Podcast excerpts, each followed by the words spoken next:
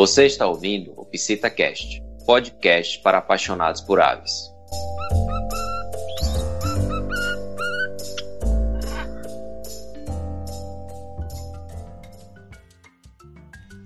Olá, sejam bem-vindos. Eu sou Darlene Santiago e você está ouvindo o sétimo episódio do PsitaCast. Aqui nós vamos tratar sobre o uso de medicamentos e de suplementos vitamínicos para as aves PET. A nossa entrevistada é a médica veterinária e doutora em ciências Marta Brito Guimarães, que atua como professora no ambulatório de aves da Universidade de São Paulo. Olá, doutora Marta. Obrigada por sua participação no PsitaCast. Muito obrigada pelo convite, por ter a oportunidade de falar um pouco sobre a ordem Psittaciformes, uma ordem que ela tem várias espécies que são atendidas dentro da clínica veterinária. Então, atualmente eu atendo lá no ambulatório de aves da Universidade de São Paulo, da Faculdade de Medicina Veterinária e Zootecnia, e também pelo grupo VetWings. Doutora Marta, quais são os principais perigos de ministrar medicamentos em psittaciformes sem prescrição veterinária? É principalmente o uso inadequado das doses que são administradas, a falta de um diagnóstico para o uso dessa terapêutica e também o uso e resistência dos medicamentos de forma inadequada. Então, Além disso, a gente tem os quadros também de intoxicações, porque a dose, se ela for uma superdose ou uma, uma subdose, ela pode, no caso da superdose, ela causar alterações hepáticas e renais, dependendo da metabolização da medicação. E no caso de subdoses, ela não causar o efeito desejado e principalmente poder causar resistência no caso de antifúngicos e antibióticos. Poderia nos dar exemplos de efeitos adversos em psittaciformes? Como efeito, na dependência da medicação que vai ser utilizada. Mas a gente tem principalmente no caso dos antibióticos, a gente tem no caso, o, por exemplo, um grupo que chama tetraciclina, né? Dentre das tetraciclinas, que a gente utiliza bastante, a gente tem a doxiciclina, que é utilizada principalmente para uma doença chamada psitacose, e essa doença, é, que é uma zoonose, ela acaba acarretando num quadro respiratório na ave. No entanto, é, os filhotes de citasiformes, quando têm a doença e precisam da medicação, eles têm um grande problema porque essa medicação ela quela o cálcio, ou seja, ela deixa com que o cálcio não seja absorvido e acaba acarretando numa má formação ou num desenvolvimento inadequado desse filhote. Então, esse é um exemplo de medicamento que só deve ser ministrado em aves adultas e que traz malefícios para os filhotes, não é isso? Exato. Existem outras medicações que podem ser, ser utilizadas nos casos da doença e que, às vezes, por falta de desconhecimento ou mesmo pela venda inapropriada do medicamento, ela é dada de forma aleatória, podendo acarretar numa má formação no desenvolvimento depois desses animais. O peso do animal também vai influenciar muito no uso desse medicamento, não é? é ele tem que ser acompanhado, né? Esse animal tem que ser acompanhado em relação até a dose, a forma de administração e até suplementação ou não de cálcio. Então, para cada medicamento, seja ele qual for, né, dentro da classe de vitaminas, anti-inflamatórios, antibióticos, antiparasitários, a gente tem uma dose específica, até mesmo dentre a ordem Psittaciformes, dentre as espécies. Né? Então, isso engloba principalmente papagaios, as araras, os periquitos. As doses são diferenciadas, não é a mesma dose. Então, existem é, cálculos que nós fazemos é, de acordo com o peso e da dose do medicamento seguindo pesquisas científicas que são feitas e compiladas dentro de um formulário. E a gente segue essas doses justamente pela, pela eficácia dessas medicações, é, vinculadas também à frequência que deve ser dada a cada medicamento. Doutora Marta, a pessoa que decide dar um medicamento para sua ave por conta própria pode agravar uma doença ou ferimento já existente no animal? Ela pode. Ela pode, porque é, existem as medicações que nós chamamos de nefrotóxicas ou hepatotóxicas. O que significa isso? Que as, os medicamentos eles têm uma ação tóxica para os rins ou para o fígado ou até mesmo para o desenvolvimento do animal e isso acaba acarretando num pior, numa piora do, do quadro clínico. Então, além disso, quando a pessoa, por exemplo, vem para nós com um, uma ave que já foi dado um antiparasitário, por exemplo, e nós fazemos um exame de fezes para comprovar, a, a não é, existência do parasita ali não significa que não tenha, porque a medicação ela acaba mascarando os sinais clínicos, às vezes mascarando também a doença dificultando principalmente o diagnóstico. E aí você tem uma piora do estado da ave. Quais substâncias são mais utilizadas indevidamente pelos tutores de aves? Sem dúvida, são os antibióticos. Né? Os antibióticos vendidos em pet shop, eles são usados mais indiscriminadamente. É, porque como os sintomas das aves, é, os sinais clínicos, eles são inespecíficos, né? Então, tudo se confunde com, com doenças é, que são infecciosas e não infecciosas. Quando ele vai num pet shop e fala o que está acontecendo, é, assim, na maioria das vezes é indicado o uso de um antibiótico. Mas então o tutor compra um antibiótico baseado no conselho de um vendedor de pet shop? É, porque a pessoa pergunta né, e ele indica, ou mesmo a pessoa acha que pode e que já sabe com que medicar a sua ave.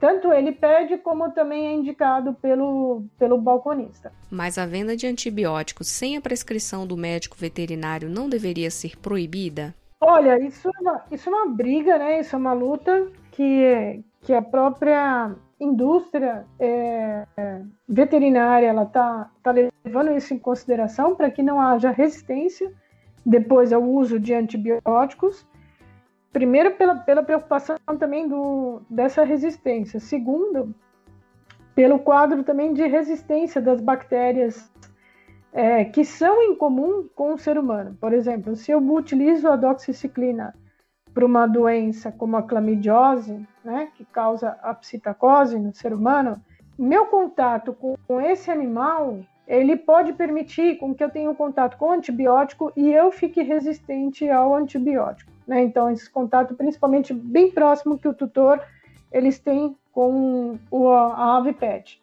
Existe essa restrição, sim. Essa restrição é, ela é feita hoje somente com antibióticos de uso humano, né? Mas no campo veterinário ainda é uma luta para que a pessoa não, não pudesse comprar diretamente no balcão. Né? A gente gostaria muito que isso fosse aprovado, sim. O uso de medicamentos por conta própria pode gerar algum tipo de intoxicação ou até mesmo provocar a morte da ave pet? Pode, pode por conta da, da metabolização e da excreção. Então a gente tem classes de antibióticos, por exemplo, a própria tetraciclina, ou os aminoglicosídeos, né, que a gente tem o antibiótico gentamicina, eles são nefrotóxicos. Então, se você tem uma ave que já tem uma lesão renal ou que já tem uma insuficiência renal e você ainda entra com antibiótico que é mais tóxico para o rim, fatalmente leva a uma insuficiência renal e esse animal pode vir a óbito, sim. A mesma coisa com os antibióticos que são hepatotóxicos. Por exemplo, as sulfas são hepatotóxicas, então a gente não recomenda para animais que já tenham alguma lesão hepática ou alguma hepatopatia considerada. Então, ela pode piorar, agravar sim o quadro. E quais são as consequências do uso indiscriminado de vitaminas na água? É, antigamente a gente tinha pouca informação sobre a parte nutricional das aves ou tinha pouca disponibilidade de rações que pudessem suprir todas as necessidades nutricionais das aves. Então, isso fez com que surgissem vários polivitamínicos para suprir principalmente vitaminas A, vitamina D, vitamina E, vitamina B, né, do complexo B, e assim por diante. Hoje, o que aconteceu?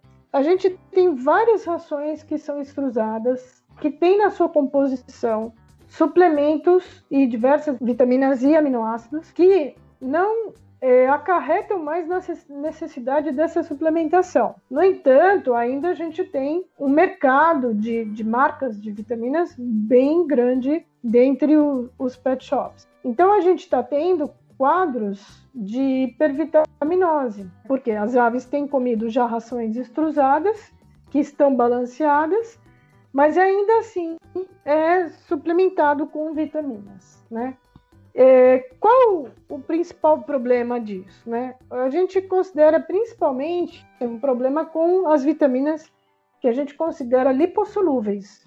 O que significa isso? As vitaminas que elas são acumuladas né, na, na gordura, que são vitaminas A, vitamina E, vitamina D. E com isso, o que acontece? Ela vai se acumulando no fígado e na gordura, então vai levando um processo tóxico. Então a gente tem que tomar muito cuidado com isso.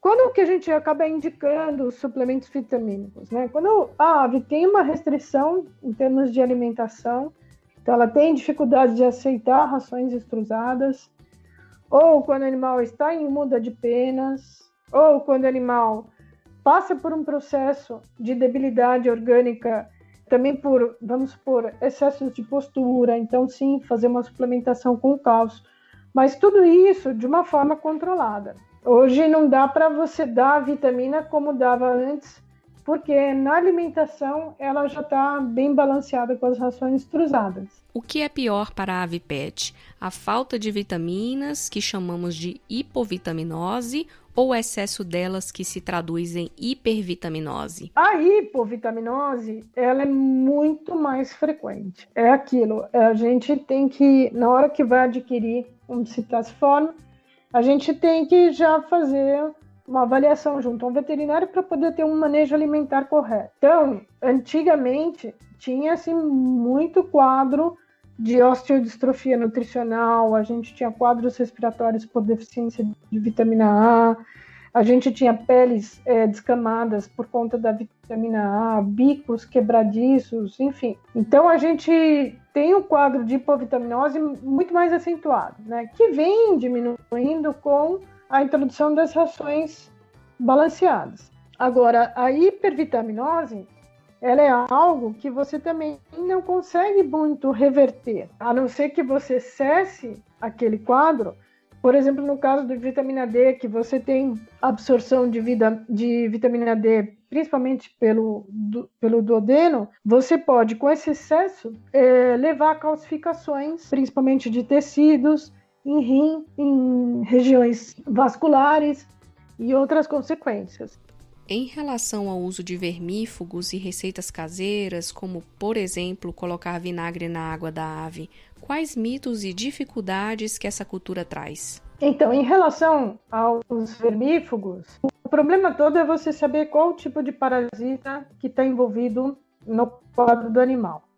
Então, através de exame coproparasitológico, você consegue saber que parasita que tem para poder fazer o melhor tratamento. Existe uma, uma tendência a sempre vermifugar a ave uma vez por ano, com vermífugos de amplo espectro. Mas, se a ave não tem contato com outras, às vezes é um animal pet, está sozinho em casa, isso não é necessário.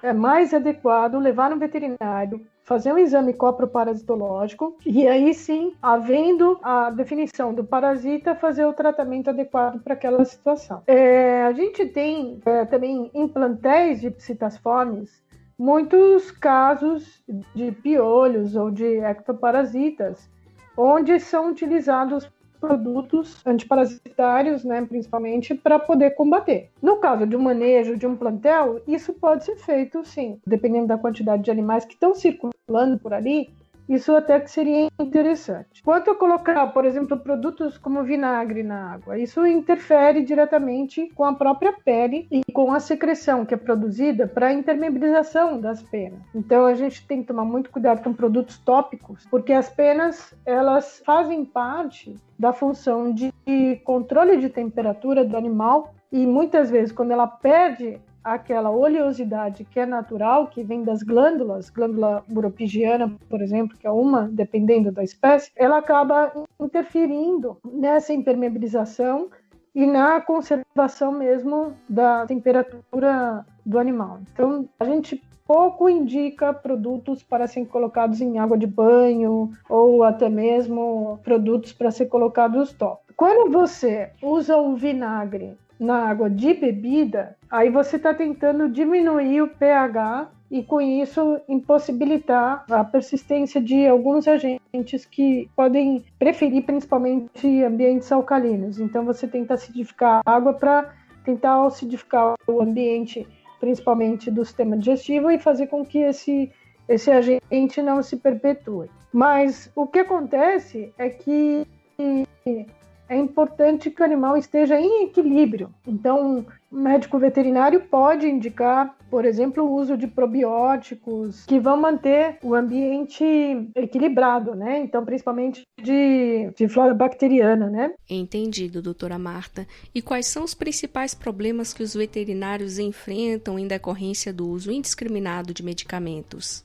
As próprias doenças parasitárias, é, elas são é, ocultadas pelo uso de medicamentos, ou mesmo quadros de hepatopatias, que na verdade o foco não é um comprometimento hepático por um, uma infecção, mas sim por uma sobrecarga por conta de metabolização hepática do produto que está sendo utilizado. Então, isso atrapalha, sim, bastante o diagnóstico, né?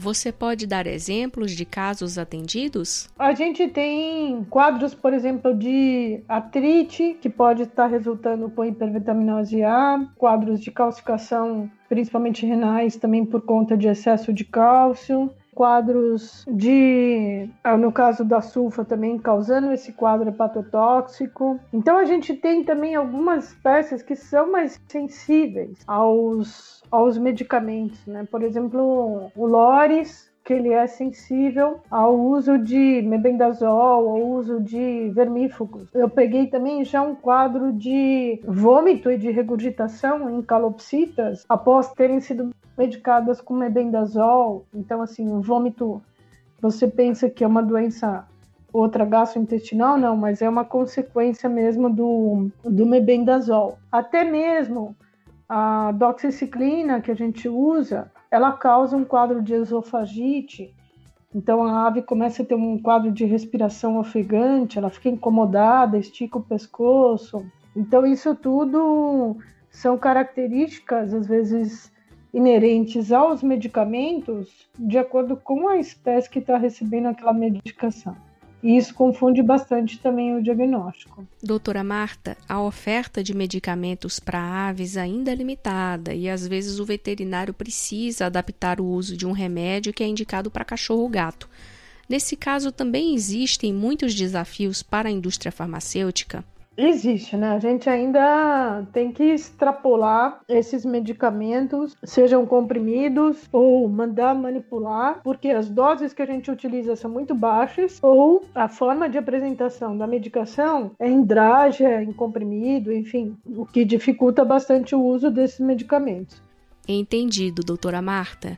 Muito obrigada pelos esclarecimentos e por sua participação aqui no PsitaCast. Eu que agradeço, espero ter contribuído, principalmente para que a gente tenha melhora sempre nos, no tratamento e no diagnóstico das nossas aves, dos nossos psitacifões. Muito obrigada. Obrigada, doutora Marta. E muito obrigada a todos vocês, ouvintes que estão acompanhando o PsitaCast. Se você gostou da entrevista, não se esqueça de compartilhar com um amigo que também seja tutor de aves. Então é isso, pessoal. O sétimo episódio do PsitaCast vai ficando por aqui. Até a próxima. Tchau! Você acabou de escutar o PsitaCast podcast de entrevistas especializado em saúde de aves pet e psittaciformes.